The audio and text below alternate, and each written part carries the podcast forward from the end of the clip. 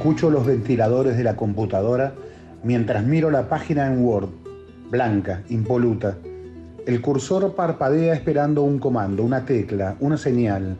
Pasa un minuto, dos. Afuera hay un silencio ominoso, como si todo estuviera volviendo a comenzar. Las imágenes de lo acontecido el 5 de marzo en el Estadio Corregidora en Querétaro me mantienen con un nudo en el estómago y las mandíbulas apretadas y otra vez me digo el lenguaje colapsa y el sentido naufraga buscando un pedazo de tierra firme en medio de este lodazal y horror. Pero no hay. Todo es un pantano lleno de cuerpos rotos por años, jirones de ropa, huesos hundidos en la orfandad, sobre los que hemos pretendido construir un presente y levantar un mañana en la normalidad. Una falsa anormalidad en la que se guarda silencio frente a lo atroz o se acude a la indignación episódica, salvo para las víctimas de esta guerra, que ya nos descompuso el país y el corazón, y para algunos pocos aliados la memoria es débil y la indignación escasa. Pero lo sucedido en el estadio es otra frontera atravesada, otro límite, otra escala, porque sucede a la vista de todos, con transmisión televisiva y cientos de celulares registrando el horror. El país es testigo. Eso cambia la perspectiva porque desvanece la frágil seguridad con la que se atraviesan puentes oscuras, calles desiertas, carreteras despobladas. Si hubiera habido luz, si hubiera habido policías, si hubiera habido testigos, Nada hubiera pasado. Tal vez mi hija se hubiera salvado, mi esposo habría llegado a casa, mi niño no hubiera desaparecido. Pero no, el flagrante se produce con luz frente a policías que no intervienen y fuerzas de protección que facilitan el camino al comando que ataca con saña y hay miles de testigos. Pese a la complejidad y brutalidad de un hecho sobre el que es difícil producir respuestas acabadas, diagnósticos absolutos, alcanzo a balbucear algunos asuntos. La violencia expresiva con la que ataca este comando indica que buscaban ser visibles, hacer mucho daño, infundir miedo, mandar un mensaje. ¿A quiénes? Más allá de la rivalidad entre barras y lo que sabemos en torno a las prácticas violentas que han sido documentadas por diferentes estudiosos del fenómeno, aquí la violencia excesiva a plena luz señala que pese a hacerse visibles, se sienten protegidos por un manto de impunidad.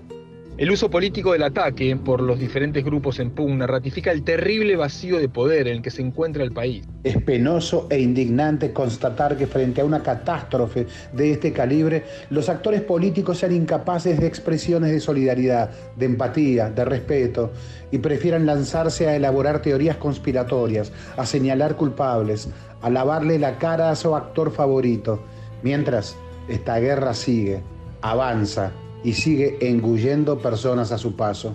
La noche del 5 de marzo, frente a la devastación que me produjo la noticia y las imágenes, escribí en mi timeline, violencias incontenibles, este país se precipita hacia el abismo, la impunidad sopla al oído de los perpetradores en todos los niveles. Tú puedes, no pasa nada. Estoy convencida en que el gran problema que ha convertido a las violencias en una metástasis que contamina todo es la impunidad. Si frente a los hechos del Estadio Corregidor no se sienta un precedente fundamental, incontestable, habremos de cruzar más fronteras y recorrer aún más los límites de lo intolerable y nos seguiremos hundiendo en el pantano. Mi solidaridad con las víctimas. Nadie debió haber experimentado ese horror y mi exigencia a las autoridades para que hagan su trabajo. Cimientos pantanosos y futuros en fuga, un texto de Rosana Reguilio.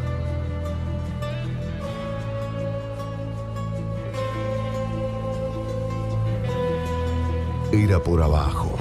Historias del deporte en el deporte.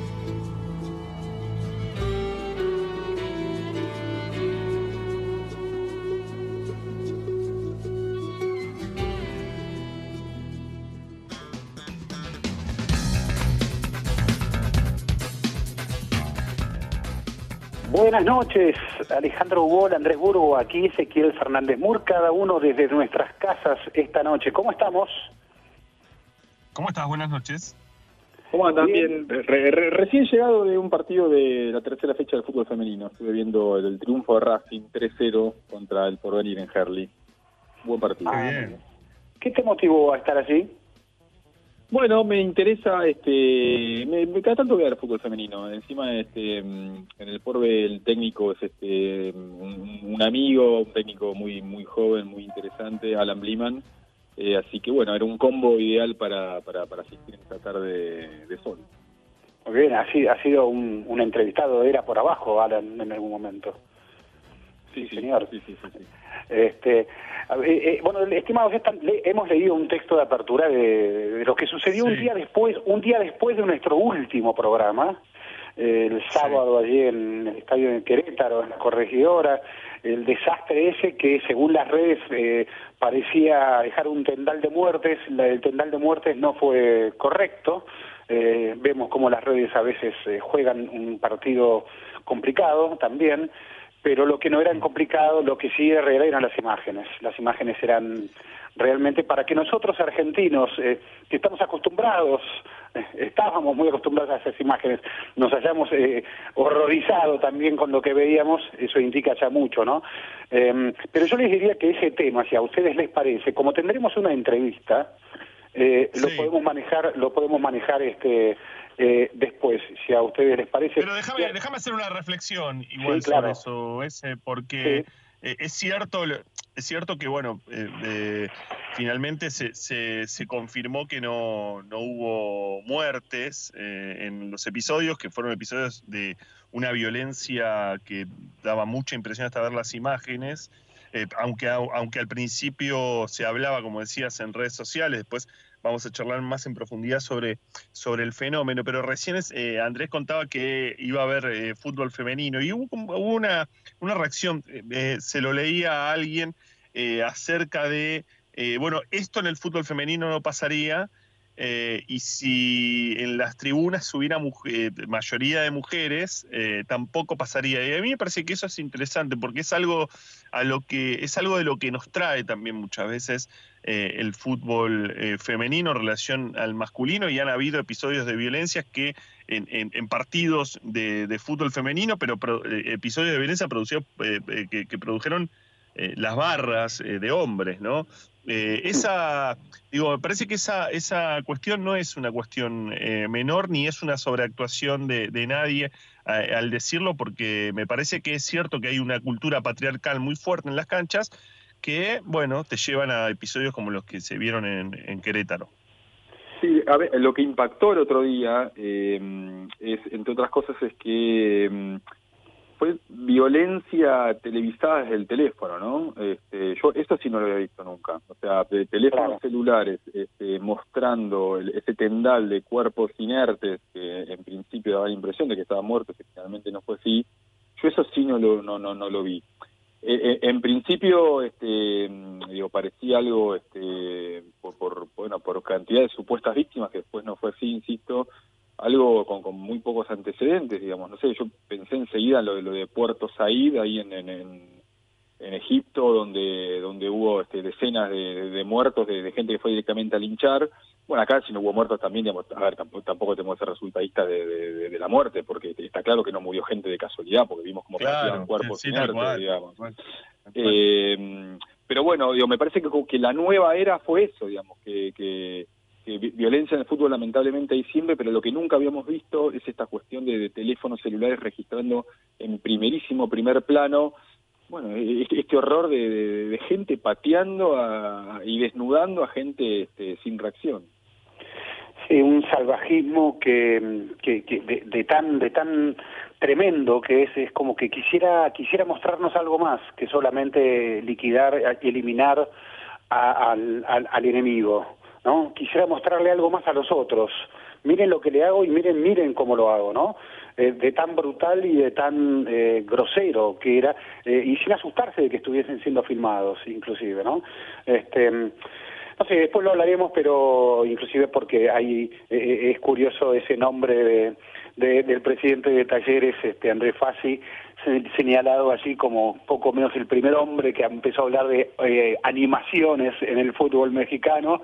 Eh, aquí en el fútbol argentino se dice que quiere mexicanizar al fútbol argentino por sociedades anónimas. Y allá en el fútbol mexicano lo señalaban como por argentinizar al fútbol mexicano por el tema de las barras. Claro, una cosa es crear una banda de animación y otra cosa es en qué va degenerando eso, porque el Pachuca, que es el grupo que maneja ahí donde está fácil, no ha tenido problemas eh, así de violencia con esa barra de animación que crearon, pero bueno, en los demás clubes esto sí se fue contagiando y, bueno, ya no es la... Eh, a ver, esto que vimos el sábado fue tremendo, pero no era la primera, primer choque violento, eh, distaba de ser el primero violento, no solo entre los, eh, esos dos equipos, Querétaro y Atlas, sino también en, el historial de violencia de los últimos años del fútbol mexicano.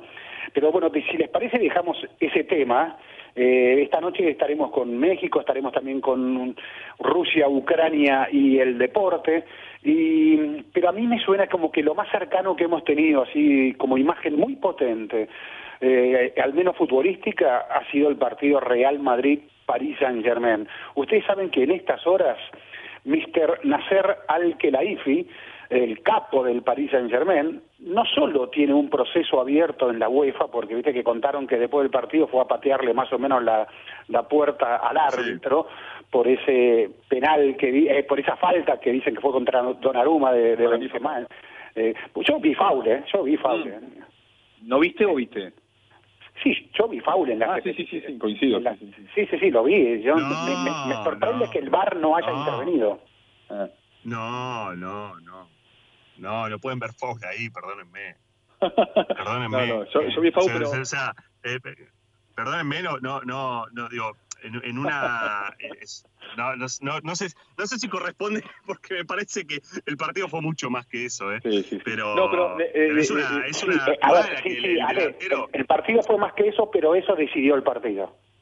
Sí, sí pero... está bien, está bien, pero, pero perdón, eh, Andrés, eh, pero es una jugada en la que un delantero pone el cuerpo, en ningún momento lo toca de una manera, es una torpeza absoluta de Donnarumma y, y hasta me sorprendió lo que el pedido de, Pochettino. Yo sé que hay como una idea del VAR y el Real Madrid, pero a mí me parece que no, ni de cerca, ¿eh? pero bueno, está bien, todo, es evidente que en el fútbol podemos ver todo miradas distintas y posiblemente tenemos razón.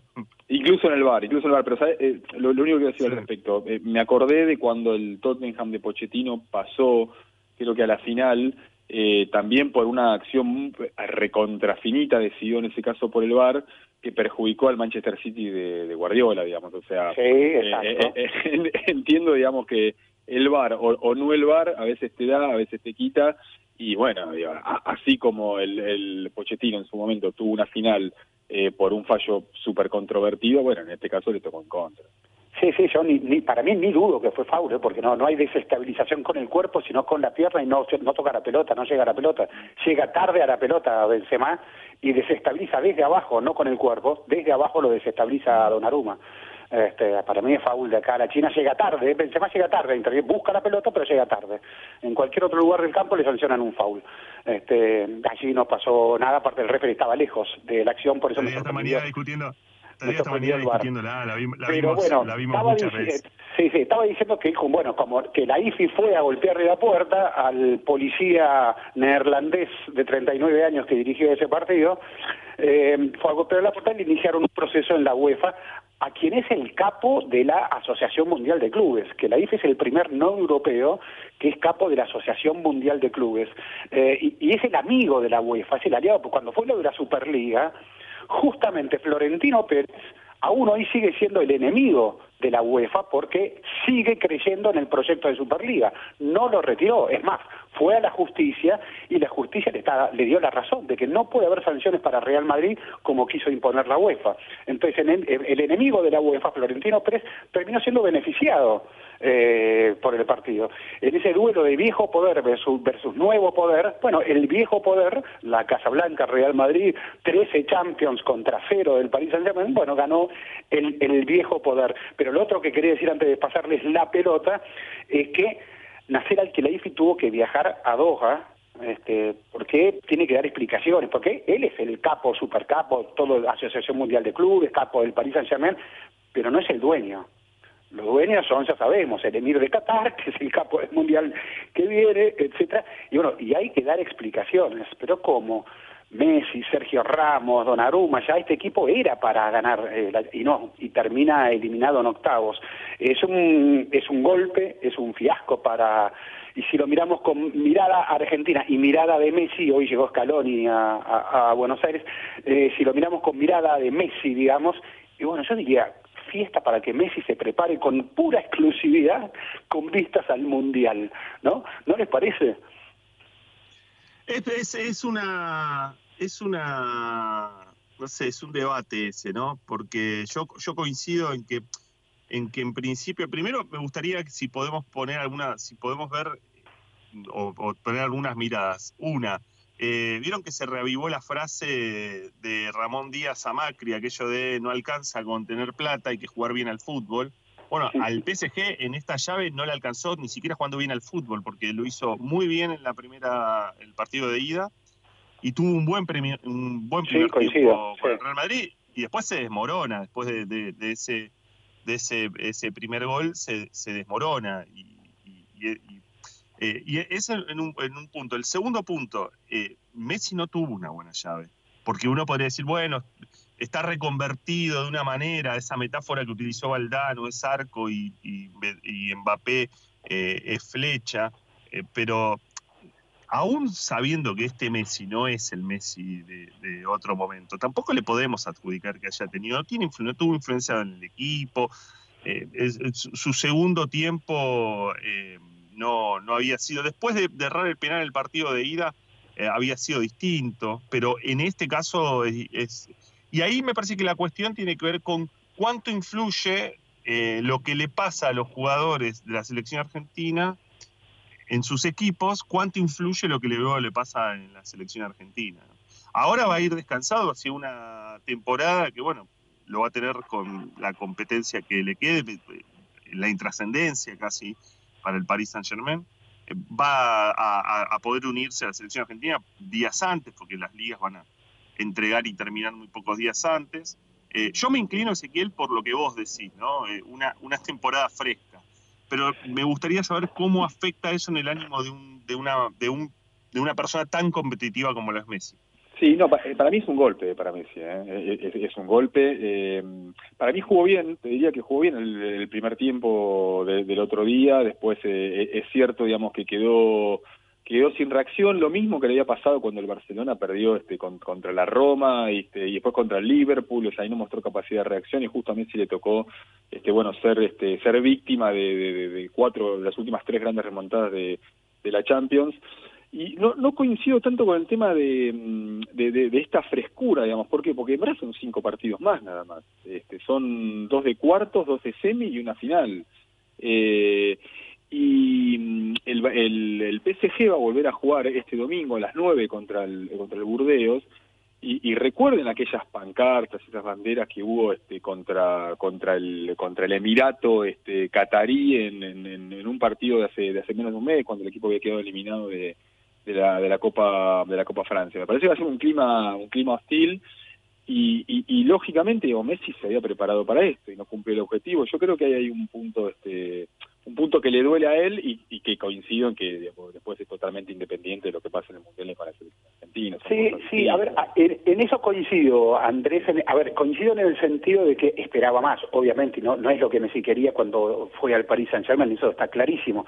Eh, incluso un Paris Saint-Germain que se viene, a ver, dice, eh, hoy salió Marca eh, a decir que el viernes próximo, es decir, dentro de una semana, Mbappé ya está firmando para Real Madrid.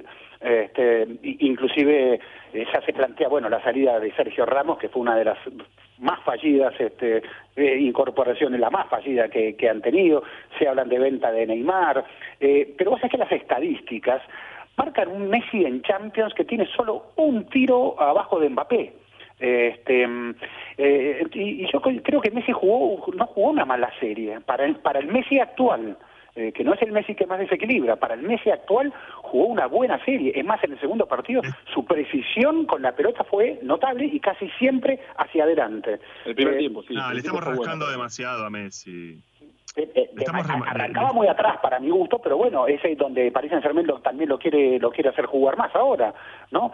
Eh, ahí yo no, no, no. Bueno, pero si no es influyente, si vos, si vos llevas a un jugador como Messi, no es influyente en una serie como el Real Madrid, bueno, es un problema. Porque si no, yo siento que a veces siempre le disculpamos todo y, y, y, me, y yo adoro a Messi, me encanta verlo jugar, yo coincido que hay una que es otro jugador, este no es el mismo jugador de antes y va a haber que verlo y va a haber que tomarle eh, otras eh, y no es lo mismo en, lo que puede hacer en París que en, otros lugares o incluso en la selección, pero esto eh, ver, ver en Messi algo, por lo menos en el partido, incluso en el partido de, de, vuelta, en este último partido, ver en Messi falta de rebeldía y demás, bueno, eso no es lo mejor de un jugador.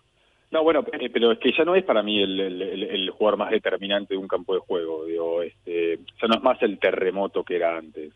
Eso el tiempo le gana a todos y también le ganó a Messi. Hoy es, hoy, es tiempo, años, hoy es tiempo de Mbappé, digo, no, no. Messi está en otra en otra función y y eso, a ver, y, eso fue lo que terminó favoreciendo a la selección argentina en, la Copa América, digamos, o sea, que, fue un gran Messi, pero al mismo tiempo fue una, una selección que que se construyó, digamos, no a partir de él, sino junto a él. Eh, pero vos en la selección le ves, pero, pero en esta selección reconstruido, Andrés Ezequiel, ustedes le, vemos un gran Messi. En esa selección reconstruido, siendo otra, con otro tipo, sin la explosión del Messi 2009, 2010, 2011, sin esa explosión, sabiendo cómo es, le, le ves otro lugar. Por eso digo que eh, eh, yo creo que hasta el, eh, hasta el propio Messi debe saber que no, no sé no sé gustar viendo. No, en la temporada seguro, en la temporada seguro. A mí el, el, el, miércoles el primer tiempo me pareció bueno barra muy bueno. Exacto, yo también, y aparte pensar en la final, dale, la final en el Maracaná, Messi, este, la verdad fue la selección la que la que se impuso más que Messi en esa final. Messi tuvo una buena Copa América, ¿eh? Yo coincido en eso. Ah, estoy haciendo, yo estoy pensando en el Messi, en este Messi que vimos en, esta serie. Tuvo buenos momentos en el partido de ida, incluso cayéndose, levantándose. Eh, pero eh, me, parece que uno espera mucho más de un jugador como Messi, aún, insisto, a su edad, con sus tiempos, con su ubicación en la cancha. cuando vos decís uno, tal vez seas vos y algún otro más, no sé, no sé qué fe, porque me parece que es una... No, muchísimo, no, pero, no, pero, para, para, para. Pero es una ilusión eh, esto, Ale. No, no es una ilusión, he leído, no, no, lo he leído, lo he leído en, en, en otros comentaristas este, también eh, muy respetables, me parece que...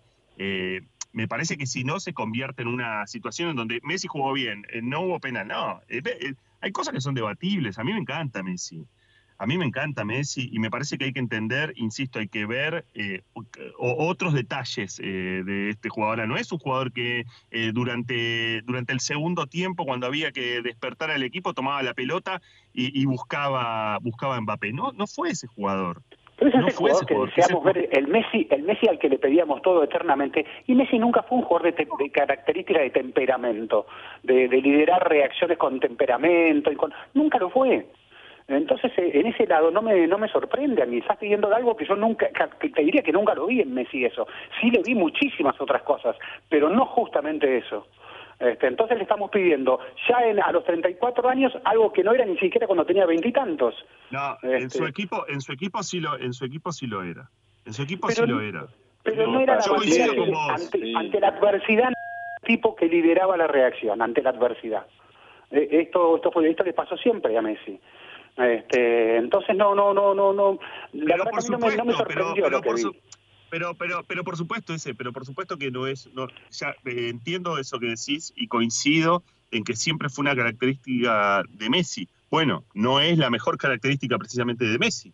Porque pero desde cuando, desde aún cuando lo acompañe no es, bueno, pero no es la mejor característica de Messi. Cuando cuando vos lo, cuando lo veíamos, ¿te acordás cuando lo veías en la selección que no le llegaba la pelota y parecía un costado y se iba del equipo y se desconectaba? Bueno, ese no era el mejor Messi, ni mm. siquiera el de ese momento y tampoco lo es ahora.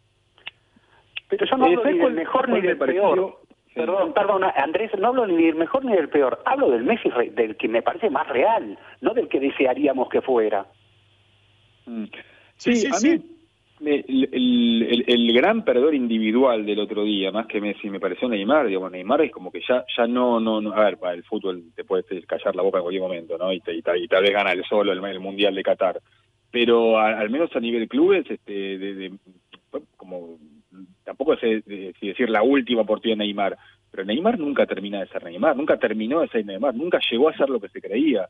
pero Messi ya está en modo mm, crepuscular, sí, es una palabra eh, que puede ser un poco dura, pero también está que, es crepuscular y no me sorprende, digamos, ya está, ya no tiene la chispa que tenía antes, no va a tener la rebeldía que, que tenía menos en este equipo, que es un, equipo que, que, nació Dream Team, ningún equipo nace Dream Team, eh, eh, y aún así me parece que el, PSG termina este termina perdiendo en, en una serie que la jugó muy bien, porque el primer partido la jugó muy bien y hasta los 30 minutos, hasta los 60 minutos del otro día dominaba el partido, fue el equipo que más dominó la serie. El Real Madrid es una cosa increíble, digamos, o sea, es un equipo sobrenatural que te gana series cuando parece que la tiene totalmente perdida. Sí, sí, coincido, eh, coincido completamente con eso. Ahora lo de, eh, lo de, pasa que lo de Paris Saint Germain comparado con lo que vienen jugando en la Liga Francesa y el mejor fútbol que le vimos al Paris Saint Germain de Pochettino fue justamente contra el Real Madrid. Un Pochettino que según Le Parisien tiene las horas absolutamente eh, contadas allí y bueno, y cada vez se habla más de del técnico del Ajax o de Zinedine Zidane como y, y, es más vinculan muchos a, Pochettino como próximo técnico de Manchester United inclusive. Ahora qué curioso y con esto no sé si les parece podemos ir cerrando el primer debate eh, con el, la revista France Football France Football sacó hoy un nuevo reglamento no sé si lo vieron eh, sobre el balón de oro.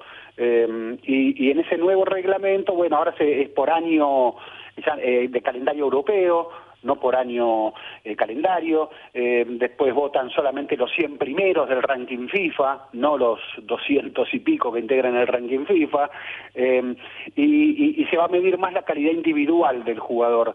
Bueno, vi un informe que salió entonces según esos nuevos criterios, y el informe establecía que con estos nuevos criterios Messi, ganador de siete balones de oro, debería haber ganado nueve balones de oro. Claro, ahora, ahora, eh, ahora eh, todos, todos pidiendo a Lewandowski, a Lewandowski, a Lewandowski, eh, y de pronto pedís a Lewandowski y te nace un Benzema como, como esta semana. Sí, sí, sí, un Benzema de, de 23 años, claro, 23 años, y, y parece, como inevitable que se va a ir a Real Madrid. dicen pero que es como casi es, curioso cómo la presión de la Benzema, eh, Benzema dije, Benzema no Mbappé. Ah, ah, Benzema, perdón, Benzema, 33 Benzema, ¿no? 33 años. 33. Impresionante. 33 años.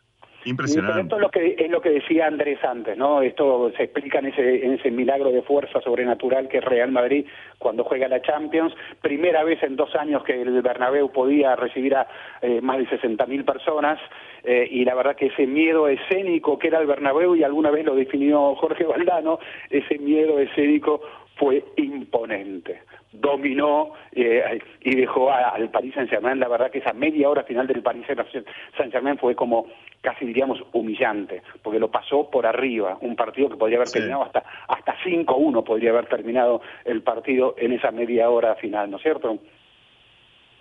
Mete tanda, mete freno, Murs. Vamos a poner un freno, sí, que venga la tanda nomás. Retomamos en Era por abajo y habíamos anunciado una entrevista que tenía relación con nuestra apertura, nuestra apertura sobre el desastre que vimos allí en el fútbol mexicano el sábado pasado en el Querétaro Atlas.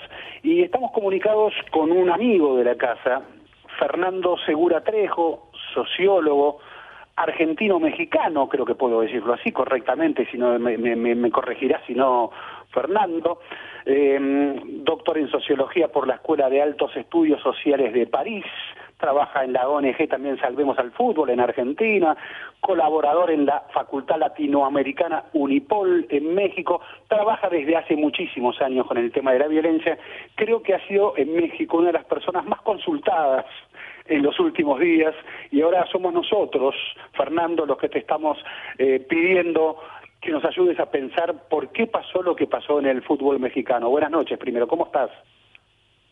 Hola Ezequiel, hola Andrés, hola Alejandro. La última vez que nos vimos fue en el estudio, en octubre, en el estudio de ustedes, los, los cuatro, y esta vez estamos cada uno desde nuestras casas, solo que yo estoy en Ciudad de México.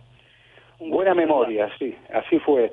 ¿Y cómo viste desde Ciudad de México todo esto que pasó? ¿Cómo fueron estos días?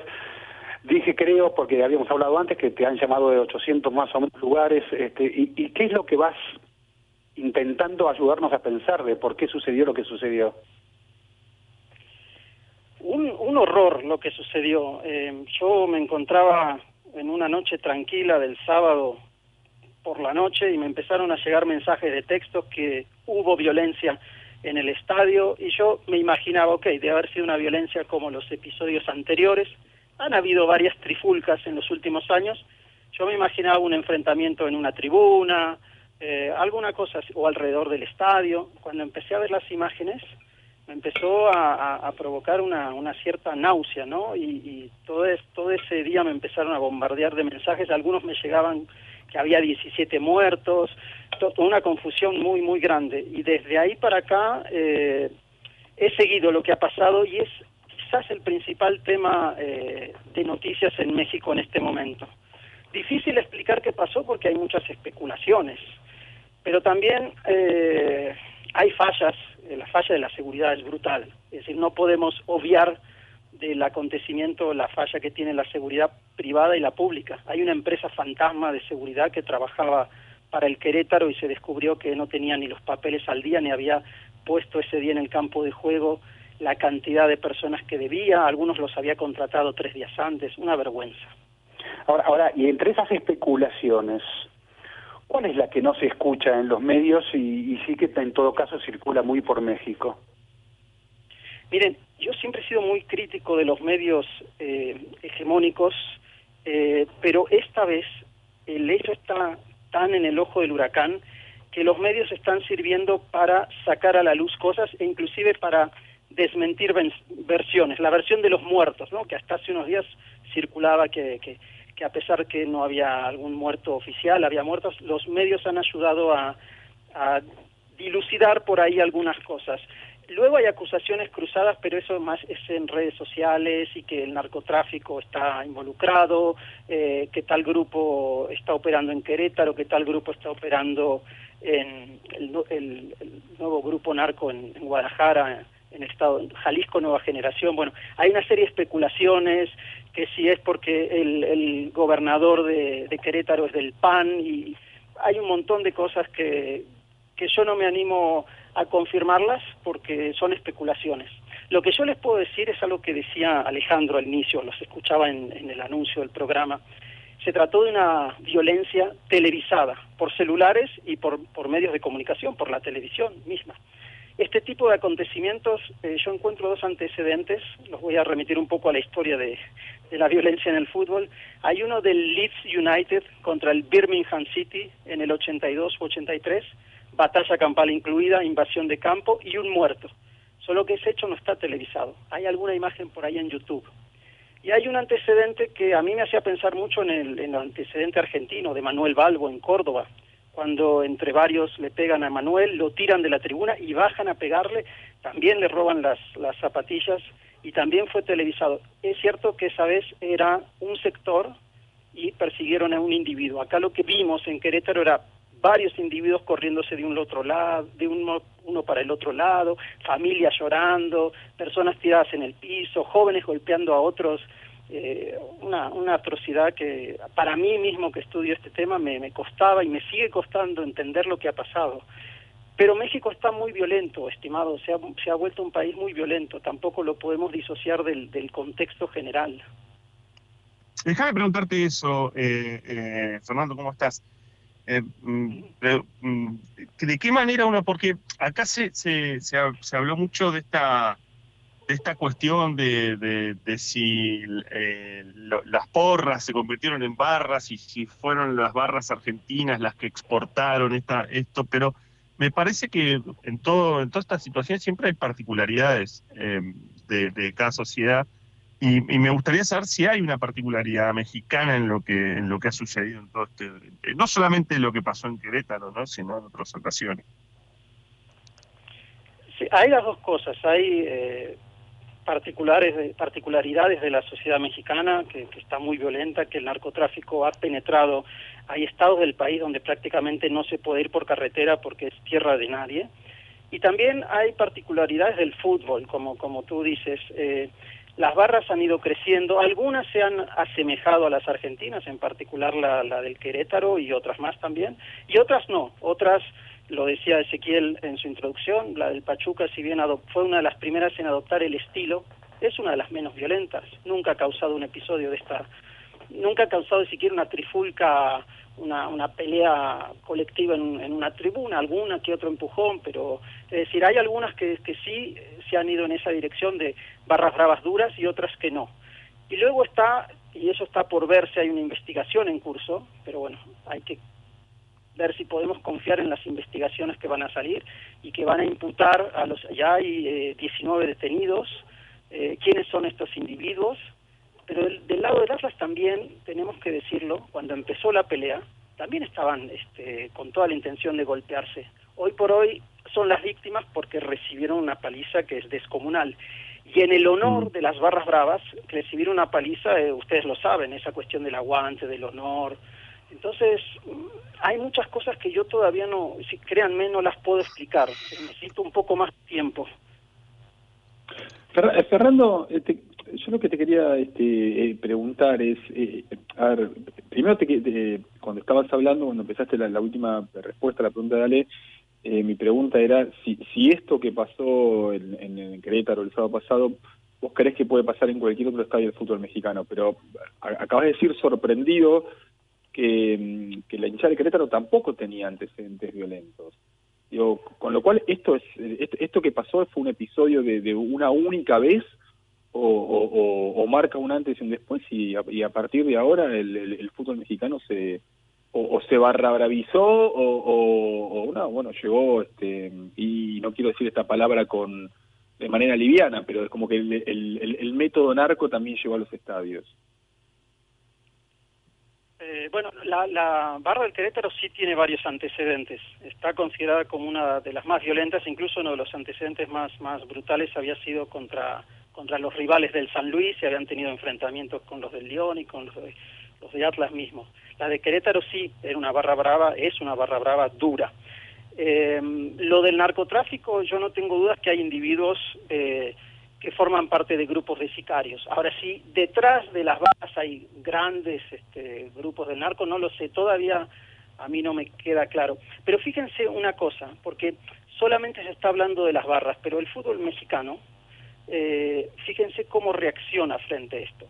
Da una serie de sanciones. ¿Quién decide las sanciones? Hay una ausencia prácticamente del Estado en, este, en estas medidas que se toman y eso se está discutiendo. ¿En qué medida el fútbol ha tomado tanto poder que se autorregula? Decide sus sanciones, decide eh, por dónde ir, dónde está el sindicato de los jugadores de fútbol. Eh, ¿Por qué además a Querétaro se lo puede prácticamente, no se lo desafilió de la liga, pero prácticamente se lo está poniendo eh, a una venta de subastas al Querétaro? ¿Esto sería posible con otro equipo, con alguno de los poderosos mexicanos? No me queda tan claro. E, a, eso quería ir, Fernando, justamente. Si hay algo que diferencia al fútbol argentino del mexicano, es eh, la conformación de los clubes, ¿no? Eh, si, si aquí los clubes son asociaciones civiles, eh, muy identificadas con su barrio, históricas, etcétera, etcétera, etcétera. Bueno, allí son corporaciones, ¿no? los clubes. Em, inclusive la Federación Mexicana tiene un sello que podríamos decirle Televisa. Eh, es decir, la patronal es la que maneja el fútbol. Eh, esa misma patronal puede vigilarse, puede mm, castigarse en caso de que deba castigarse. Eh, tiene ¿Cuál es el, control que hay desde, sí, desde el Estado, como lo dijiste hace un minuto? Mira, sabía Ezequiel que esa, esa, ese comentario que hice te iba a interpelar, pero nos conocemos, pero lo que lo que se cortó, cortó. Ah, sí, se, Sí, se cortó, me parece, ¿eh? Se cortó. Eh, se cortó. Se se- Fue muy buena la pregunta, corté yo. Eh, Sí, era, era, creo que fue, te, inter- le- te interpeló tanto que era muy difícil este, poder responderte. Eh, in- interesante lo que está planteando Fernando Segura Trejo, que es sociólogo argentino-mexicano, viene trabajando hace mucho tiempo eh, en temas de, de violencia en las canchas. Vos, vos estuviste hablando con él en los últimos días, ¿no es cierto, Vare? Estuve hablando y, y porque, mm, sobre todo porque me interesaba el punto en el que de pronto eh, cometemos la, la- esa facilidad de pensar, bueno, eh, esto es porque los argentinos exportamos una barra, ¿no? Sí. Y eso no es tan sencillo, porque eh, vos lo decías al comienzo cuando se decía, bueno, Fasi quiere acá eh, traer, bueno, la organización del fútbol, del fútbol mexicano es muy distinta al argentino, la- las lógicas son distintas, eh, la sociedad mexicana es, es distinta, lo que la violencia que atraviesa la sociedad mexicana es distinta, bueno, un poco lo que está, lo que estaba contando, lo que estaba contando Fernando, y después sí, hay algo que atraviesa no solamente a México, ustedes han estado en, en otras canchas en Latinoamérica, y en muchas canchas en Latinoamérica se canta igual que en Argentina, en, en Colombia por lo menos, ¿no? en algunos casos en Chile, eh, y tienen esa, ese gesto ¿no? este, argentino. Sí, ahí creo que te tenemos de vuelta en línea, Fernando, justo cuando me estabas interpelando. me quedé hablando solo como, no sé si fue un minuto y medio, dos minutos, pensando que, que te estaba respondiendo y se me fue la mayor parte, espero que me vuelva la idea, pero lo que estaba diciendo, eh, casi gracioso, ¿no? Pero lo que estaba diciendo es que el fútbol mexicano es un oligopolio en el cual los principales grupos, las principales televisiones, grupos mediáticos y otros grupos también, dirigen el fútbol y se protegen entre sí. Acá las sanciones fueron duras en algún sentido, como lo vimos, se intentó eh, calmar a algunos a algunas cadenas de televisión que lo que pedían a gritos era la erradicación de todo tipo de barra. Se las castigó, eh, se castigó la de Querétaro, la del Atlas, se prohibió el, el público, las barras visitantes, no todo el público visitante, las barras, eh, pero queda la sensación que se siguen protegiendo entre ellos y que el Estado tiene una oportunidad acá para por lo menos tener una voz y un voto tal vez en el fútbol. El, el Estado históricamente ha brillado por su ausencia en el manejo del fútbol mexicano. Entonces, tal vez estemos ante la oportunidad que el fútbol pueda ser al menos eh, controlado, vigilado y, ¿por qué no?, se puedan introducir otras figuras y que las decisiones no se tomen entre un puñado de dueños que se vienen protegiendo entre ellos y que nadie les puede objetar nada porque eh, a quien objete algo lo vetan del fútbol y del círculo del fútbol.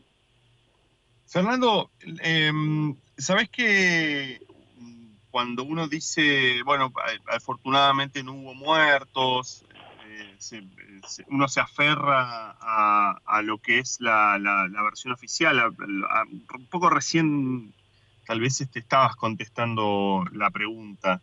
Pero no, no, no, te pido especular, porque esto, es algo que es, muy difícil, pero me gustaría saber si está muy presente en México la idea de que sí hubo muertos y que están siendo tapados, y cuán eh, posible es eso eh, en una, bueno, en, en, un país, en una sociedad que hemos visto ya eh, van la, la, cantidad de, crímenes de periodistas, de personas desaparecidas, digamos, van, digo, es algo que, que en el último tiempo está muy presente, digo, cuán ¿Cuán posible puede ser una, una situación así?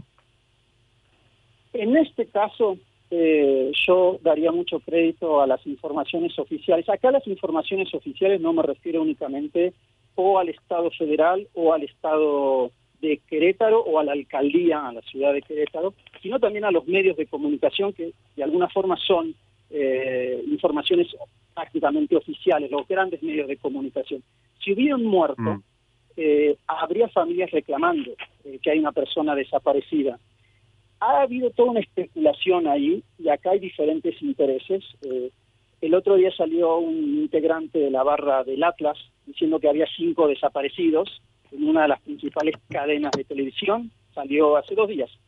Y la, la periodista le dijo, bueno, usted nos puede dar los nombres de los desaparecidos, así nosotros ayudamos a investigar. Dijo, sí, sí, cómo no.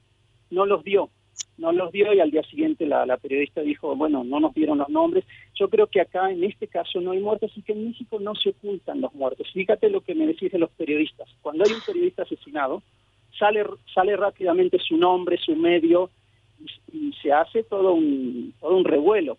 Acá, ¿quiénes son los muertos? ¿Quiénes son? Yo particularmente creo que no hay ningún muerto. Fue terrible lo que pasó. No hay que quitarle eh, el dramatismo a lo, a lo que fue un drama pero yo acá confío bastante en que no, no hay muertos. Y a mí, desde un inicio me decían, y yo hay que esperar, hay que esperar a ver. Parece como que se está esperando que haya un muerto para darle más dramatismo a algo que ya fue de por sí trágico. Eh, eh, en algún momento se, se, especuló eh, en México que esto podría tener algún tipo de, de, de, perjuicio para la organización del Mundial que México tendrá en el 2026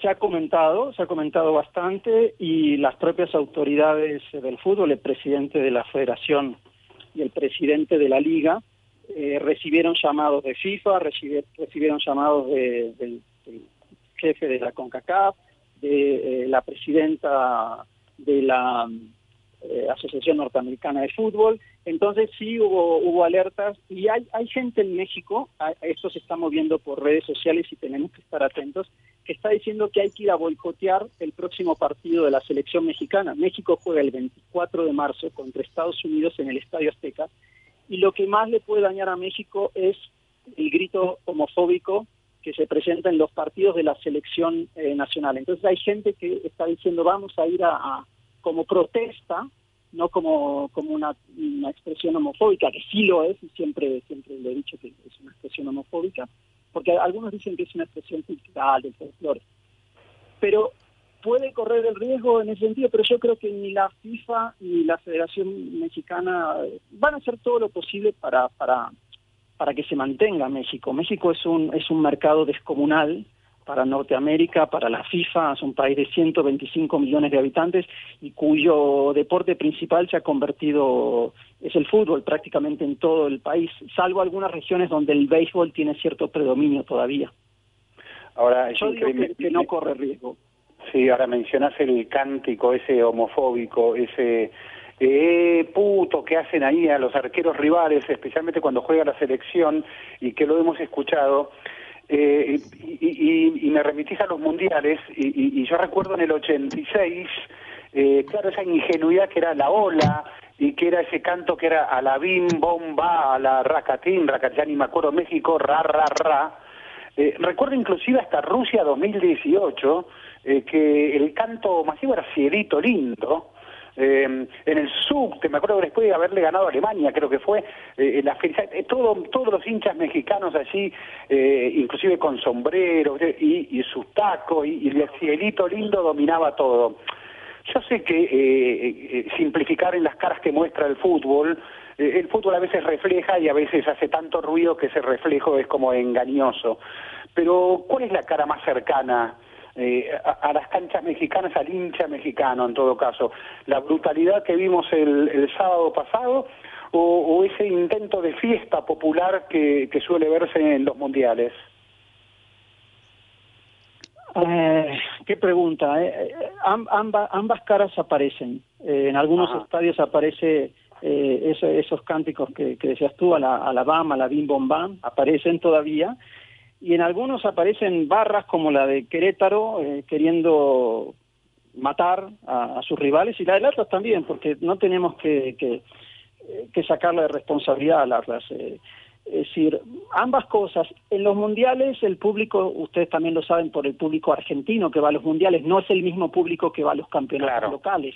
Claro. Eso también tenemos que ponerlo en, en, en tela de juicio. Pero acá en el Estadio Azteca, el, estaremos atentos a ver qué pasa en el partido México-Estados Unidos. Va a ser un partido de muchísima tensión por lo que pueda pasar con el grito homofóbico, con eh, la observación de FIFA, con el esquema de seguridad. Ahora, por ejemplo, en la Ciudad de México se está invitando a que en el próximo partido los aficionados vayan vestidos de blanco para que no haya esa rivalidad y que se mezclen todos. Me parece una iniciativa interesante que está surgiendo aquí del gobierno de la Ciudad de México es todo eso el fútbol mexicano, eh, Ezequiel Andrés, y, y Alejandro. Es, es una mezcla de facetas, se ha puesto más violento y no hay que negarlo, pero tampoco es lo que vimos en el estadio Querétaro. Es una mancha muy grande y alguien me preguntaba, no sé si fue Alejandro o Andrés, si esto es un parteaguas. Puede ser un parteaguas esto que pasó en el Querétaro. Ojalá que sea un parteaguas para bien. Mira, te hago la última, eh, Fernando, y muchas gracias por, por, esta, esta charla. Eh, pero vos recién eh, caracterizabas lo que sucede con el fútbol mexicano, con ese oligopolio en el que pocos grupos manejan el fútbol. ¿Hay algún tipo de reacción a eso? ¿Hay eh, organizaciones, algún tipo de grupos de hinchas que, que se rebelen ante, esa situación, que estén organizados? Sí, en este momento empiezan a haber, hay reacciones por todos lados. Es, tan, eh, es tan dramático lo que pasó que hay eh, ese llamado a boicotear eh, a la selección mexicana, incluso a la liga, por un lado. Hubo una marcha eh, por la paz en Guadalajara con eh, aficionados de diferentes clubes, de, del Guadalajara, de Atlas, por supuesto, los principales, de Leones Negros del Guadalajara y de otros equipos de otros lugares del país, pero que tienen aficionados en Guadalajara. Y también lo que me parece interesante es que quizás por primera vez el Estado mexicano, el Estado nacional, el Estado federal, está revisando el fútbol mexicano. Va a salir un informe, y estemos atentos, en la mañanera del presidente la semana que viene. A ver qué dice ese informe del Estado Nacional. Estaré pasándoles, como, como estuve toda esta semana charlando con Alejandro, las informaciones más relevantes que tenga para ver cómo sigue esto.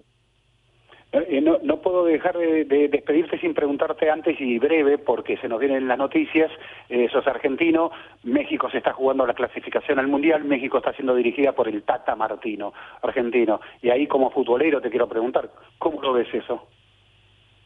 Sí, Ezequiel, yo soy mexicano-argentino. Nací en México, pero crecí en Argentina y mi corazón está entre ambos países y entre, tú lo sabes también, entre Francia y Brasil. Pero bueno, en el caso de el Tata tiene mucha presión, mucha presión mediática.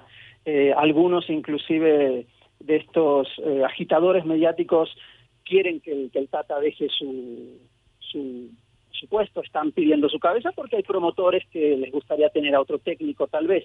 Eh, el Tata está con un perfil un perfil bajo, tratando de hacer una renovación. Hay varios veteranos en la selección mexicana que que ya no están, eh, Chicharito, Carlos Vela, hay un cambio generacional y no tiene eh, figuras estelares México en este momento. Entonces, hoy por hoy, fíjense que México está peleando el segundo puesto de la CONCACAF.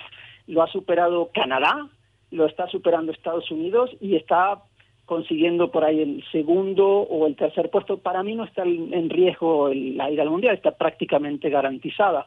Pero lo que se preguntan es qué papel va a ser México si va a Qatar y después se viene el Mundial 226 donde ahí se espera un México protagónico. Se está tal vez pensando más en el proyecto a 2026 y la federación ahí sí tiene un, le da un respaldo al Tata Martino. Ahí sí les podemos decir a la federación que lo han respaldado bastante a pesar de la presión eh, de, de, muchos agentes y de diferentes periodistas y en fin y del público que lo ha silbado también en el estadio al Tata.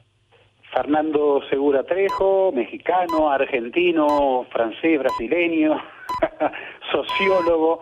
Te agradecemos muchísimo esta charla para analizar qué, qué fue lo que pasó en México. Un abrazo, buenas noches y muchas gracias. Bueno, los espero por acá en México para reunirnos y si no los iré a visitar en algún momento a Argentina. Un abrazo. Esperamos, abrazo, gracias. Era por abajo el programa deportivo de los viernes en la 1110.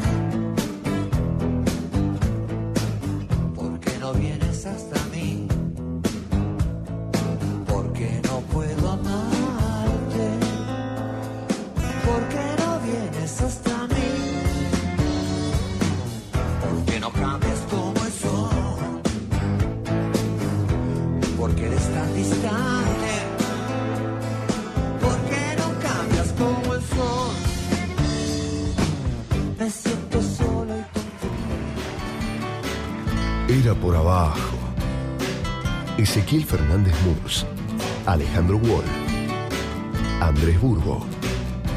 En la 1110.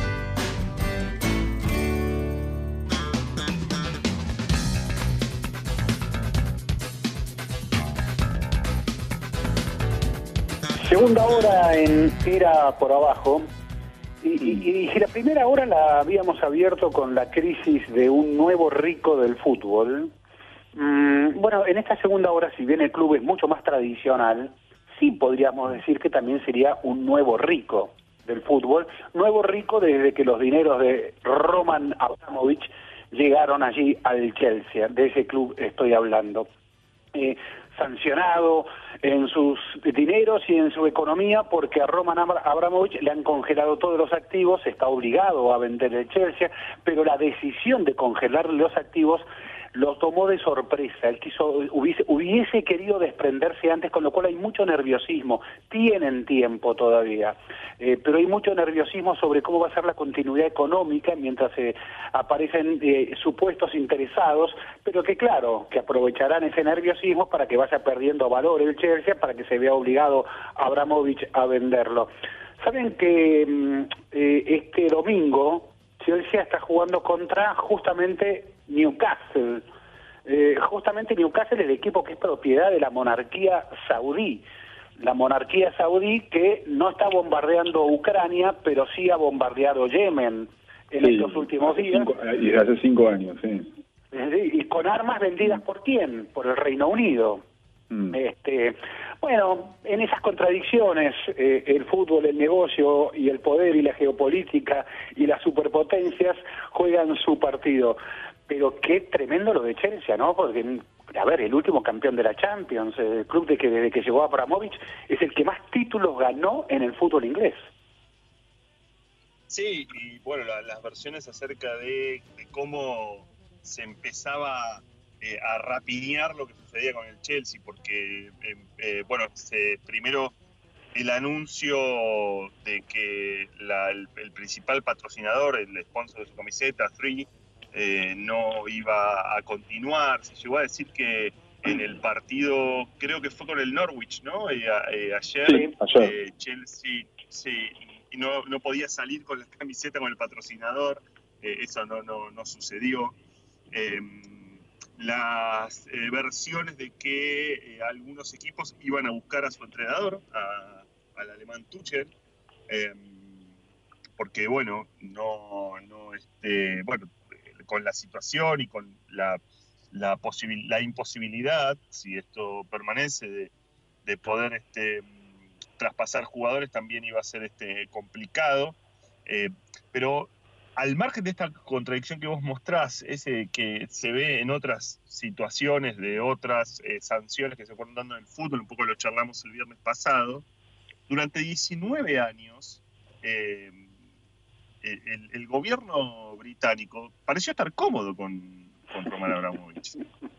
Y, sin embargo, el origen de la fortuna de Abramovich siempre fue discutida, ¿no? Eh, eh, primero el mercado negro inmobiliario, después con la caída de la Unión Soviética, eh, la liquidación de compañías, bueno, parte de, de la oligarquía, que antes se hablaba poco de los oligarcas rusos, ahora son todos oligarcas.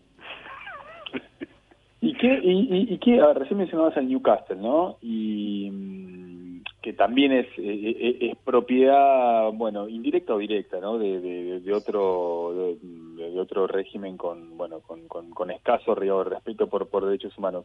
Yo te sumo al Manchester City, digamos, a ver, eh, digo, Emiratos Árabes y Arabia Saudita, hoy por hoy, al menos hasta estas horas, este eh, respecto de, la invasión a Ucrania este, se, mostraron en, eh, no, se abstuvieron de una resolución de condena a Rusia, digamos. ¿Qué, qué, va a hacer este, Inglaterra respecto a eso? También es cierto que China y la India también lo hicieron.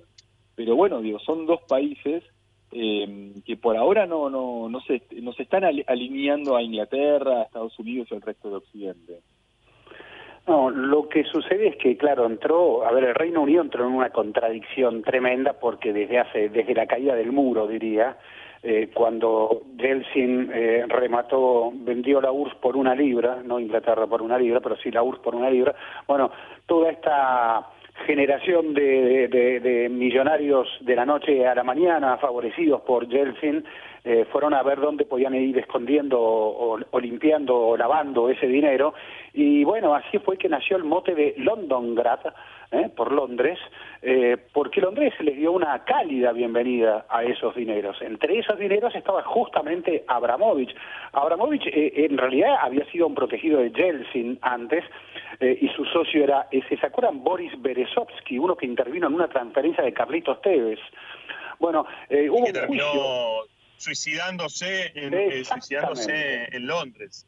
Exacto, y hubo un juicio tremendo en, en Londres, porque Berezovsky lo demandó a, Abramovich y dijo que se le hizo el gil con la guita, que él era, como que Abramovich había sido su testaferro, y bueno, y Abramovich dijo, no, la guita es mía.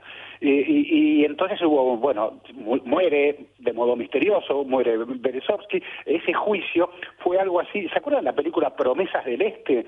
Aquella que trabajaba Vigo Mortensen. Este, bueno, era un poco ese retrato de mafia rusa, eh, oligarcas rusos metidos a lavar dinero en Londongrad. Bueno, todo eso sucedía y no decían nada. Y en esa, en esa galería estaba este personaje, estaba Abramovich. Y Abramovich fue, obviamente, los que más le abrieron los brazos fueron los hinchas de Chelsea, que lo saludaban apenas llegaba con todos esos dineros y le dijeron que no, nos importa. Sí, el canto clásico era que no nos importa de dónde tenés la guita, lo que queremos es que nos saque campeón. Y, y Abramovich lo sacó campeón. Estos mismos hinchas fueron los que el sábado pasado en pleno minuto de aplauso que dedica la Premier League al pueblo ucraniano, en medio de todo eso, se empezaron a gritar Nelson, eh, Roman Abramovich, empezaron a corear los hinchas de Chelsea, y sí, claro, sonó un poco desubicado, no sabían cómo silenciarlo, pero bueno, fue lo que sucedió, porque los hinchas de Chelsea están como... Yo creo que la Premier no va a dejar que Chelsea muera, eh, creo que la Premier, segundo último que he leído, eh, claro, consideran a Chelsea una marca de la Premier, no pueden permitir que muera. Y si Abramovich ya ha dicho que él no se va a cobrar dineros eh, que él ha invertido allí, es decir, que no va, a, no va a meter a remate al Chelsea, no, no lo va a abandonar, en manos de cualquiera, con lo cual eh, eh, entre ese interés de la Premier por la marca Chelsea y Abramovich diciendo no, señores, no voy a hacer esto, la partida de Abramovich sí es inevitable, pero entre una cosa y otra no creo que Chelsea eh, caiga a nivel de, complicado. Sí, obviamente los tiempos serán distintos, ¿no? Sí, uno, es, muy difícil aventurar qué, es lo que, va a pasar en, todo esto porque estamos asistiendo a, bueno, estamos asistiendo a, una situación en la que estamos naturalizando, ¿cómo llamarlo? Una xenofobia, eh, porque la rusofobia.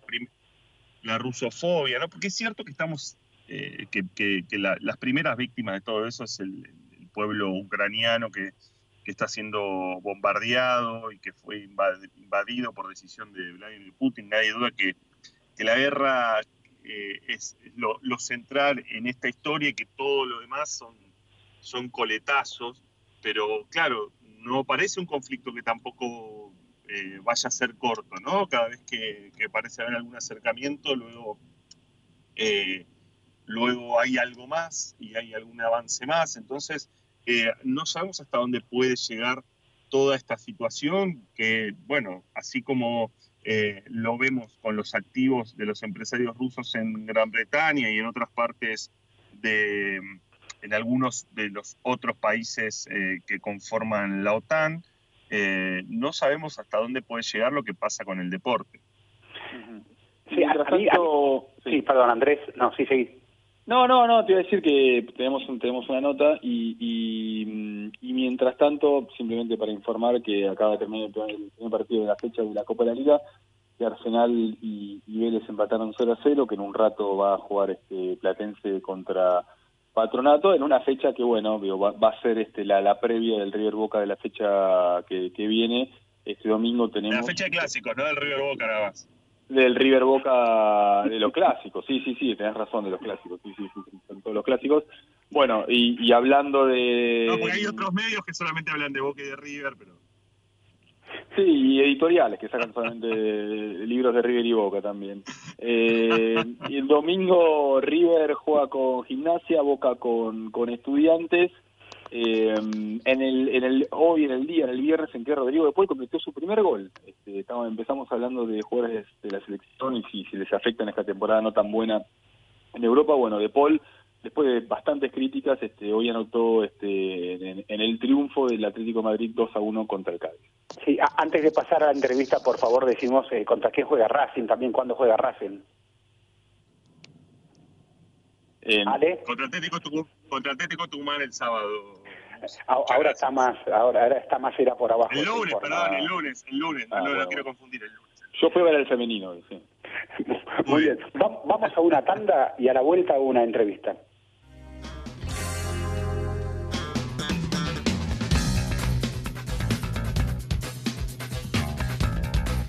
Retomamos en Era por abajo y si en la primera hora hablamos eh, con un argentino mexicano sociólogo para que nos ayudara a entender qué, fue lo que sucedió y qué es lo que está sucediendo con la violencia en el fútbol mexicano, ahora vamos a recurrir a otro argentino, nacido en Tapiales, si no me equivoco, que es doctor en filosofía e historia del deporte por la Universidad del Estado de Pensilvania, también es preparador físico por el Instituto Romero Bres y desde 2001 es docente e investigador por el Departamento de Educación Física y Deporte en la Universidad de Nueva York.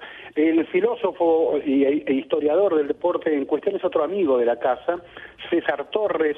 Eh, buenas noches, aquí te saluda Ezequiel Fernández Mur, estamos con Alejandro Bori y con Andrés Burgo. Buenas noches, Ezequiel. Es un placer saludarte, al igual que a Alejandro, a Andrés y a toda la audiencia.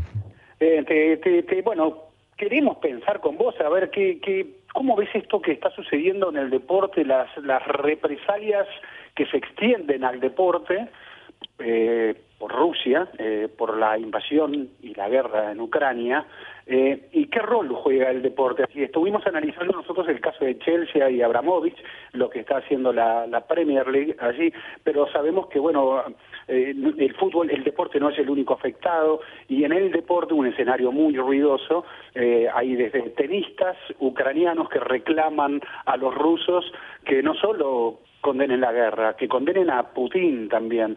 Eh, ¿Cómo ves vos ese escenario, César?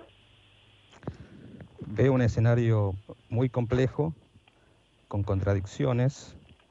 Me parece eh, muy importante tener en cuenta la trayectoria histórica de las instituciones más importantes del deporte internacional y de ciertos actores y actrices del universo deportivo internacional. Me interesa fundamentalmente el caso del Comité Olímpico Internacional porque marca una pauta y creo que eh, en este caso el Comité Olímpico Internacional eh, ha mostrado una alineación con los países occidentales que ha sido bastante poco reflexiva y que no ha tenido en cuenta, eh, estimo, los propios valores que el Comité Olímpico Internacional se adjudica a sí mismo. Eh, pero, pero el deporte eh, es entonces una isla respecto de, porque si en el resto de las actividades eh, han echado hasta coreógrafos, bailarinas rusas, directores de cine, han querido hasta anular cursos de Dostoyevsky en lo que se llama una rusofobia que sea español. ¿El deporte iba a quedar ausente de esa, de esa ola? El deporte no tiene por qué quedar ausente ni ser neutral pero eso no implica que tenga que alinearse inmediatamente detrás de eh, Occidente en forma acrítica. Vos apuntás a una serie de acciones que podríamos llamar, utilizando un concepto bastante en boga, de cancelación. Sí. Es decir, eh, cuando existe un consenso relativo respecto al rechazo de una serie de ideas, de prácticas o de productos culturales, eh, cuyo argumento eh, tiene que ver con el supuesto carácter reproductor de una opresión o de una injusticia. En este caso es difícil percibir cómo el deporte ruso necesariamente está reproduciendo una injusticia o eh, una opresión. Y el Comité Olímpico eh, pide a los y las deportistas de manera directa y también indirecta que tomen posición frente a este conflicto. Es decir, les, les está pidiendo que sean abiertamente políticos y políticas, cuando la narrativa tradicional es a que no se inmiscuyan en estas cuestiones. Podríamos reflexionar sobre la regla 50 de la Carta Olímpica, que ha sido muy debatida en los últimos años, porque muchos y muchas deportistas la veían como restrictiva de su eh, libertad de expresión. El Comité Olímpico eh, estaba de acuerdo con una postura bastante restrictiva y ahora toma una postura que es la opuesta. Y eh, e, esta falta de, coherencia, sin una explicación coherente, razonable, razonada, sugiere cierto grado de arbitrariedad. Por otro lado, uno se pregunta, ¿cuál es el objetivo del Comité Olímpico Internacional, de las eh, federaciones deportivas internacionales, en sancionar a los y las deportistas rusas y, y belorrusas. ¿Qué se logra de esta manera, haciendo una cancelación total del universo deportivo de estos países? Y creo que no ha habido una respuesta sólida por parte del Comité Olímpico Internacional y de otras autoridades deportivas del, del universo internacional.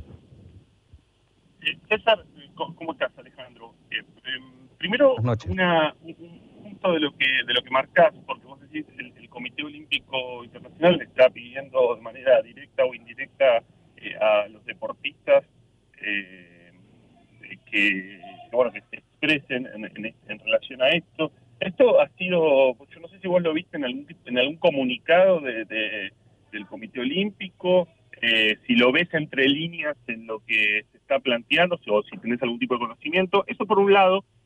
Y por otro lado, eh, ¿qué antecedentes hay de una situación así? Y si es que hay, si, es que se puede comparar con, con otra situación. El mensaje es entre líneas, pero también hay, sugerencias a nivel eh, regional y local de, eh, de, que los y las deportistas tomen partido o se expresen eh, para presionar, entre comillas, a la dirigencia rusa y bielorrusa.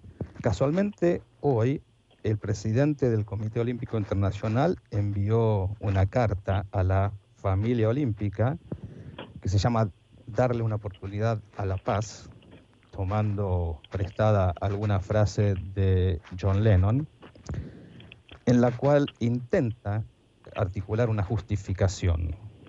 No he tenido tiempo de leerla en detalle, esta carta, pero la mirada que pude darle eh, no, no aclara estas contradicciones. Y me gustaría eh, enfatizar que problematizar la postura de la dirigencia deportiva internacional no quiere de ninguna manera decir que uno se posiciona en favor de eh, Rusia, Bielorrusia o Putin, en absoluto.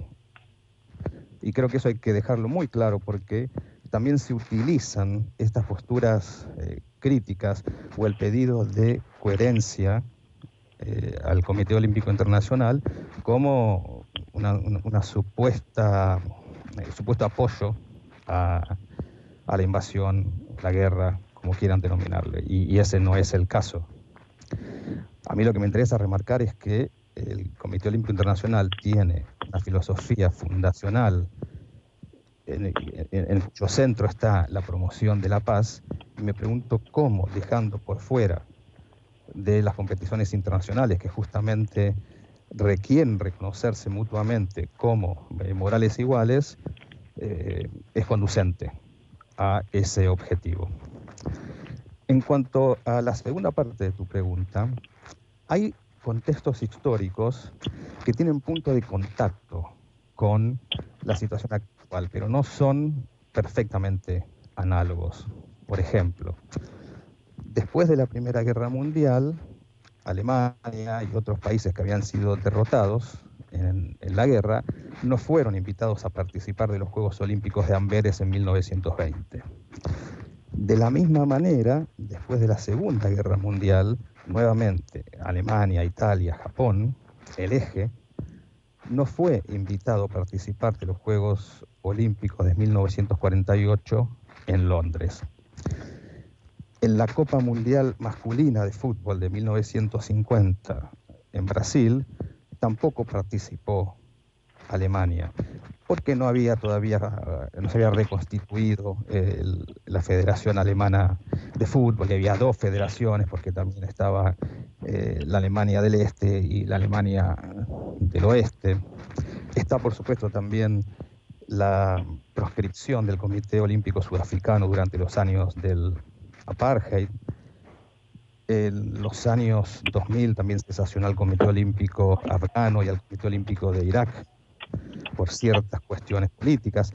Es decir, que hay ciertos eh, antecedentes, pero no en una situación eh, como la que se está dando ahora. Un país que invade a otro y el Comité Olímpico Internacional imponiendo sanciones inmediatamente a ese país y promoviendo sanciones en otras federaciones deportivas internacionales. De manera que estamos ante un caso.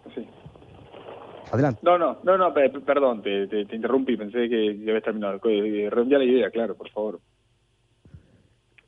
Eh, decía que estamos frente a una situación que tiene algunos puntos de contacto con eh, antecedentes, pero que también es novedosa en, varios aspectos y que genera mucha incertidumbre. Ahora, eh, decís que no, no, no, no, digo, es, un caso atípico, este, con, muy pocos antecedentes y, que no se, no se corresponden con, con, con, esta actualidad.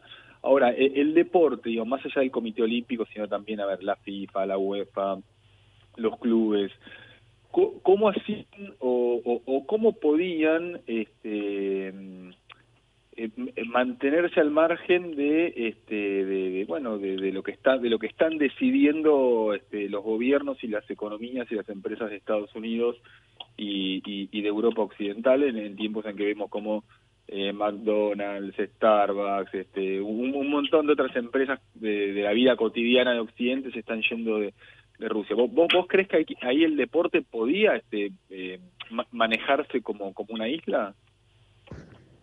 Eh, eh, es que no creo que sea la única opción, manejarse como una isla o mantener el status quo. Hay opciones. lo que creo es que hay que ser moralmente imaginativos en esta situación. ¿Y el deporte lo es? No, no percibo que haya eh, una, posición de creatividad. Pero, insisto, no creo que haya solamente dos opciones. Y mantener el status quo es también tomar una posición. Eh, eh, lo que sucede en la actualidad es que la trama, no solamente política, pero, sino también comercial, financiera, de el mundo internacional del deporte es complejísima. Así como hay empresas que eh, están descontinuando sus operaciones en Rusia, hay otras que han decidido continuarlas. ¿Por qué solamente enfatizar en aquellas empresas que están temporalmente abandonando Rusia? Y, apelo aquí, César, a tu condición de filósofo. Eh, yo soy un deportista ucraniano, estoy en plena competencia de la disciplina que, te parezca, no importa la disciplina, y me toca competir contra un ruso eh, que está participando. Y me niego. Yo no, no, mi, mi madre, mi hermano, mi lo que fuere, han muerto o han tenido que escaparse, están siendo víctimas de, de Rusia. No quiero enfrentarme deportivamente contra un ruso. Eh, ¿cómo, cómo, ¿Cómo pensamos esa posibilidad? Nuevamente, estamos frente a una, a una situación complejísima. Uno también se, eh, podría plantearse si también el deportista ruso no podría llegar a considerarse víctima también. Habría que ver cuál es la situación particular. ¿Por qué solamente pensar que las víctimas son ucranianas? Entiendo que desde el punto de vista de la invasión, el, eh, Ucrania es víctima de un acto eh, inmoral y presumiblemente en contra del el derecho internacional. Pero puede, puede haber resistencia dentro de, Rusia y puede haber deportistas que estén eh, en contra de lo que está sucediendo. Pero más allá del caso particular, cuando en el deporte internacional desconocemos al rival o a la rival como un moral igual, colapsa esa, ese capital simbólico que tiene, al menos en contextos olímpicos, la mancomunación de esos deportistas para intentar determinar superioridad deportiva y excelencia deportiva. Por supuesto, eh, es entendible si un o una deportista ucraniana decidiese eh, no participar con un deportista o una deportista rusa. Pero lo que vemos es, es, un colapso de una de las pocas actividades en las cuales no solamente decimos que somos iguales, sino que eh, nos mancomunamos y debemos trabajar en cooperación. ¿no? Sería pero, perdón, César, ¿pero no lo estamos alejando al deporte de esa manera del mundo real? ¿No es un mundo ideal el que me planteas? Sin ideales eh, es muy difícil plantearse horizontes. No entiendo por qué, eh, o, cuestiono eh, la cuestión de, de, lo ideal como si fuese algo totalmente diferente de lo real. Lo real está marcado, pautado por, llamémoslo lo ideal. ¿no? Teorizamos práctica y practicamos teoría. Eh, eh, a mí me gusta más acercar esas posiciones más que divorciarlas. Sí. Eh, cuando los deportistas y las deportistas compiten en forma conjunta, mancomunada, están materializando un ideal. Cuando no lo hacen, están viciando ese ideal.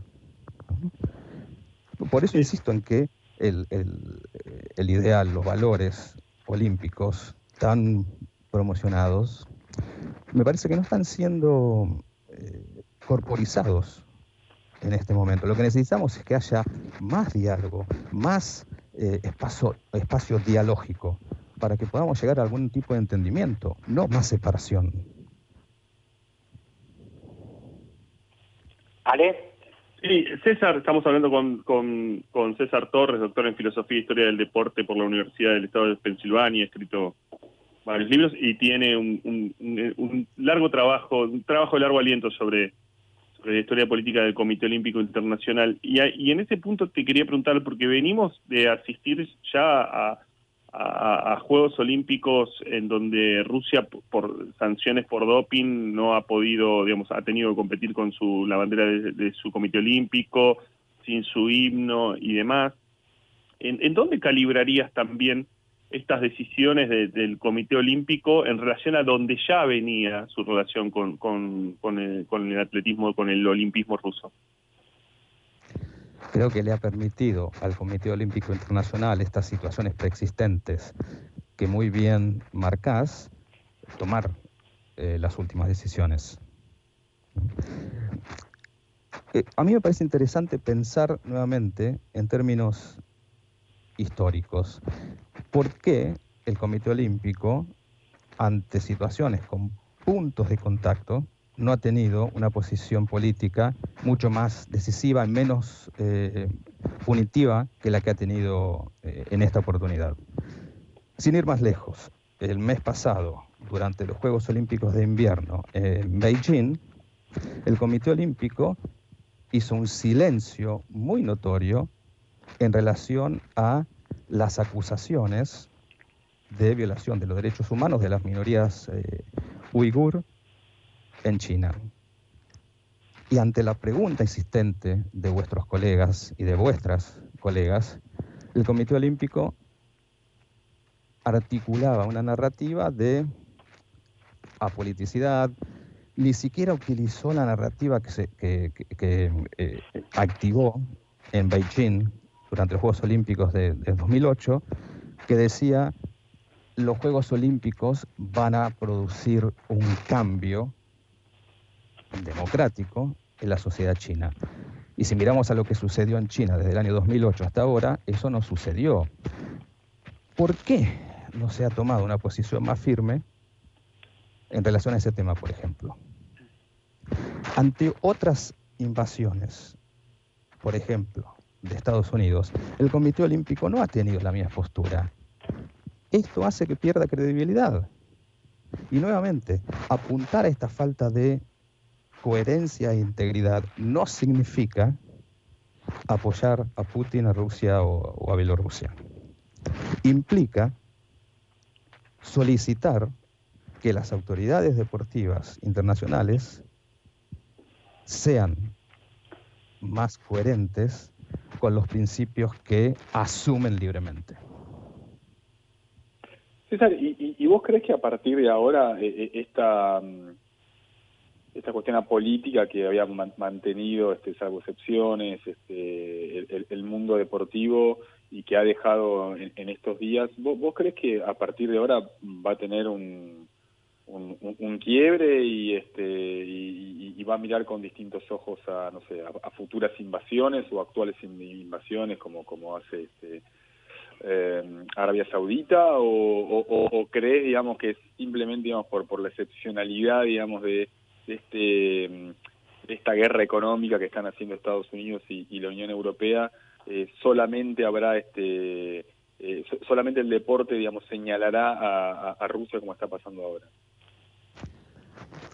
Mi lado más cínico implica que en la medida de que quienes transgredan las normas internacionales sean países occidentales cuyos intereses económicos están alineados con los de las eh, federaciones deportivas internacionales y el Comité Olímpico Internacional, no va a haber el mismo tipo de eh, sanción, el mismo espíritu punitivo que con Rusia.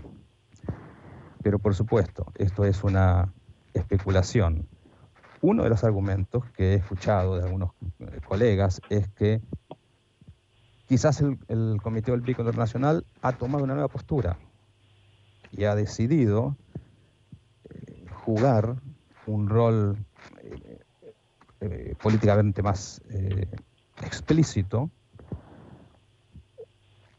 pero esto hay que va a haber que corroborarlo. Y ojalá que no haya oportunidad, porque eso implica eh, más invasiones, más guerras, más conflicto armado.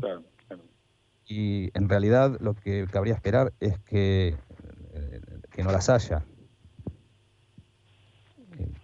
Pero, nuevamente, teniendo en cuenta el universo de intereses diversos intereses que se ponen en juego y de dónde provienen, está muy claro eh, cuál, es, eh, cuál es la situación.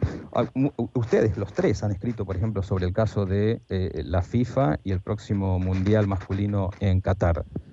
¿Dónde está FIFA para denunciar los abusos a los trabajadores, en general hombres, documentados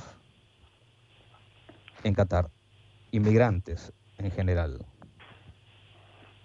Bueno, esos silencios son, importantes ante este tipo de eh, punitividad activada en las últimas, los últimos 10 días por eh, las federaciones deportivas internacionales, lideradas por el Comité Olímpico. A ver, César, yo, estoy, estoy de acuerdo en, buena parte de, esto que nos estás diciendo.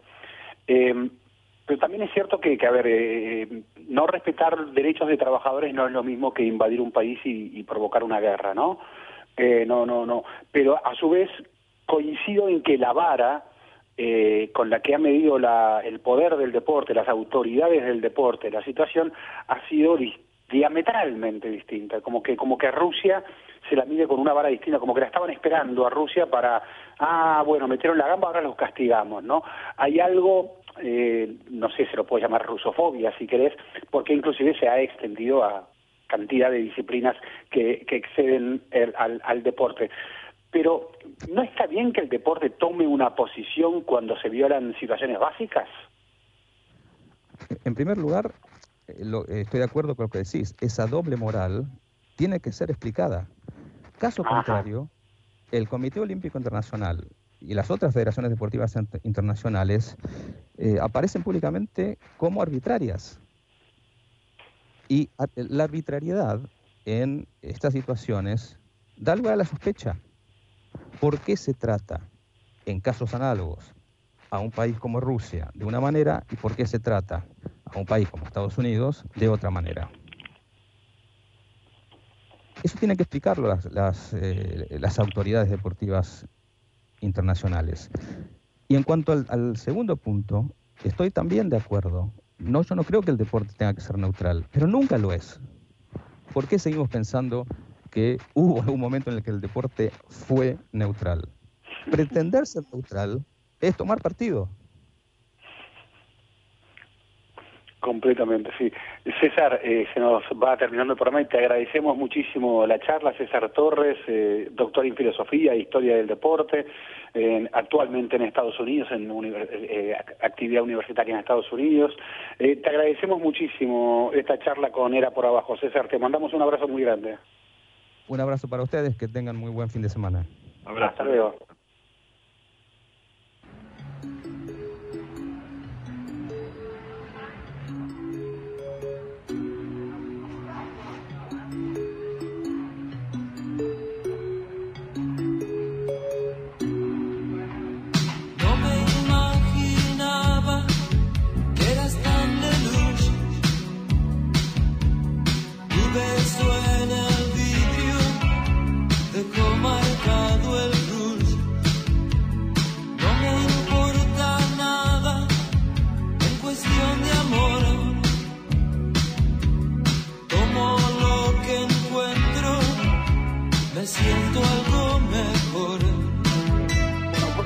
Noche, eh, em, ¿cómo diríamos? Eh, ¿Intelectualosa de edad por abajo? Sí, bueno, no, no, nos ayudaron a pensar, está claro, ¿no? Sí, sí, sí, sí, sí. Sí, esa, bueno, a ver, nosotros siempre intentamos que, que, el deporte es algo más que, que, que 4-3-3, eh, 4-2-4, lo que fuere, eh, y, y, está siendo escenario de tantas cosas el deporte que, que, bueno, esta noche merecía a un sociólogo y a un filósofo del deporte. Pero saliendo de la... Sí, sí, sí, sí. No, no, Y, temas que a veces este, podemos seguir, digamos, de, cerca leyéndolo, pero pero siempre está la, mirada del lugar en el caso de Fernando siempre siempre ayuda mucho. Sí, sí, no, y, y, es increíble cómo, cómo, cómo argentinos, porque que venía uno en México, otro en Nueva York, pero argentinos que, que, que, se dedican a esto, ¿no? Eh, que es el deporte para nosotros, para nosotros argentinos, que es que es una pelota que ruede, ¿no? Este, y, y, si vamos a esa pelotita que rueda, no sé si estás ahí, Alejandro. Sí, sí, sí, estoy acá, estoy acá. Sí, eh, muy interesante todo y, y, siguiendo la línea de política y deporte, eh, ustedes, bueno, ayer en, esa sesión eh, maratónica del Congreso, que finalmente a la madrugada terminó aprobando en media sanción, dándole en la Cámara de Diputados este refinanciamiento con, el del crédito con el FMI, mientras, eh, bueno, mientras ya estaba sesionando, surgió una, una, este, unas declaraciones del expresidente Mauricio Macri. Eh, que, pero no, no relacionado al tema deuda, ¿eh? No, no, no, no me voy a meter en eso, en esa cuestión. Eh, estaba de visita por eh, Expo Agro, por la, feria que organizan, entre otros, el Grupo Clarín y, La Nación. y un muchacho que se había acercado a uno de los stands y que se había sacado una foto con Macri le preguntó por Riquelme y por Boca. Y Macri, según el, diario Clarín, que fue quien primero este, dio la noticia, eh, Macri le, le, responde, ¿no te das cuenta de que nos está arruinando? Una cosa es saber poner la pelota y otra dirigir un club. Ya me parece que a esta altura está bastante claro en dónde, en dónde está, eh, ¿cómo decirlo? La grieta, no, la grieta no sé, porque es como revalidar cosas que se discuten, pero sí en donde están los polos muy claros de la política en Boca, tal vez uno de los clubes más politizados eh, del fútbol argentino, eh, y que, claro, viene ya desde hace tiempo. Entre el Riquelme jugador y el, el Macri presidente ya había cortocircuitos. Después, entre el Macri, entre el Riquelme exjugador, eh, también, a pesar de que hubo algunas fotos cuando Macri era presidente de la Nación, eh, pero en el último tiempo se profundizó. Eh, Riquelme en su momento le dijo, bueno, ya usaron el club para lo que querían, ahora queremos recuperar el club. Macri dijo, lo comparó a Cristina en un momento, dijo, no me gusta un club donde pasa todo a girar mucho alrededor de una persona. Bueno, Ahí me parece que están los polos, eh, todavía no, respondió eh, Riquelme, eh, pero me parece que esto también levanta bastante en un momento en el que, bueno, hay mucha discusión también alrededor de Boca, siempre hay discusión alrededor de Boca, pero pone a Riquelme en un lugar muy claro de aquí en adelante que va a ser el hombre que le dispute el poder a, a Macri o al macrismo, ¿no? Porque también está allí Daniel Angelici. Sí, e, es claro que es más fácil hacer el topollillo cuando tenés la pelota que cuando ya dejaste de jugar, ¿no? Mm, e, e, el último topollillo fue tal vez esa maniobra electoral de Riquelme cuando amagó ir por un lado y terminó yendo por otro eh, y terminó derrotando, eh, terminó después de más de 20 años de, hegemonía de lo que sería el macrismo en Boca, ¿no? Em, ah, eh, Boca está tan claro, tan presionado con, con esa la Libertadores y la obsesión y etcétera, etcétera, que si no gana una Libertadores, eso sería como un baldazo siempre para una gestión de, de Riquelme, y, y entonces sería eh, un leitmotiv de campaña que uno intuye a esta altura tendrá como bandera opositora a Carlos Tevez, porque justo unos días antes de lo de Macri, allí estuvo Carlos Tevez con Angelici en la Copa Davis donde un tal Sebastián Báez había deslumbrado, este, pero así estaban exhibiéndose. ¿no? Así que bueno, eh, supongo que el Boca River, que se nos viene, Andrés, será una, una, una oportunidad más para esa agitada ya interna política que comienza a vivir Boca, ¿no? Sí, pero qué bravo va a ser el año que viene, ¿no? Y, y, los, y los meses previos a, a las elecciones, este, eh, a las elecciones en Boca, digamos, y y como decía recién Alejandro, digamos, este, Boca vive en combustión, es cierto, tal vez a la espera de este, una mejor producción futbolística, a la espera de títulos internacionales que hace 15 años que no gana. Eh, bueno, lo que eh, esa combustión, a, qué nivel este, va a llegar este cuando, cuando se acerque la hora de, de las elecciones entre Riquelme y, y Tevez, sí, es, digo, es cierto, falta, falta todavía, pero hoy la impresión es que, que, eh, es esa, y, no solo TV, digamos, cuando decimos TV decimos todo un aparato político por detrás. Se nos hicieron las 10 de la noche, estimados, así que los voy despidiendo, si les parece bien. ¿eh?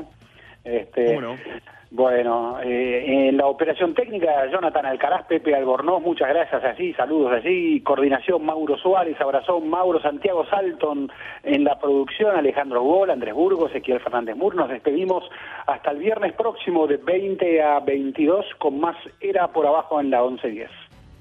Abrazo grande.